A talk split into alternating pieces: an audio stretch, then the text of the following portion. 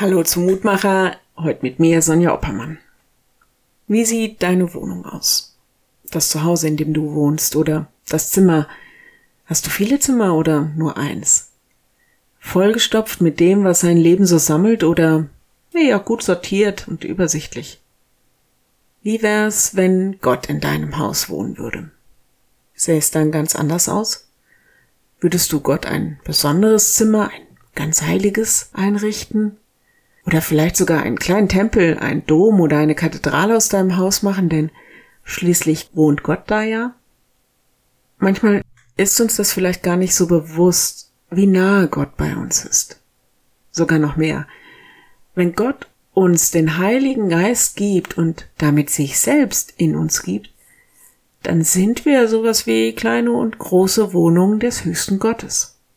Würden wir dann unser Leben anders aussehen lassen? Würden wir versuchen, dass es da ein bisschen mehr Glanz von Heiligkeit ausstrahlt. Von Licht, das auch andere sehen können. Ein bisschen mehr Gerechtigkeit vielleicht. Ein bisschen mehr Glauben, ein bisschen mehr Vertrauen.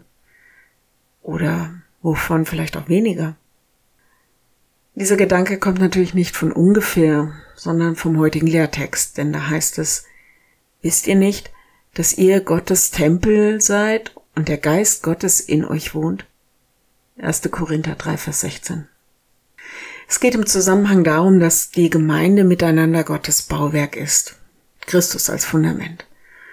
Und dass man miteinander darauf achten soll, wie und was da gebaut wird. Was strahlen wir nach außen aus? Und was auch nicht? Was fehlt uns vielleicht? Ich lade dich ein, noch mit mir zu beten.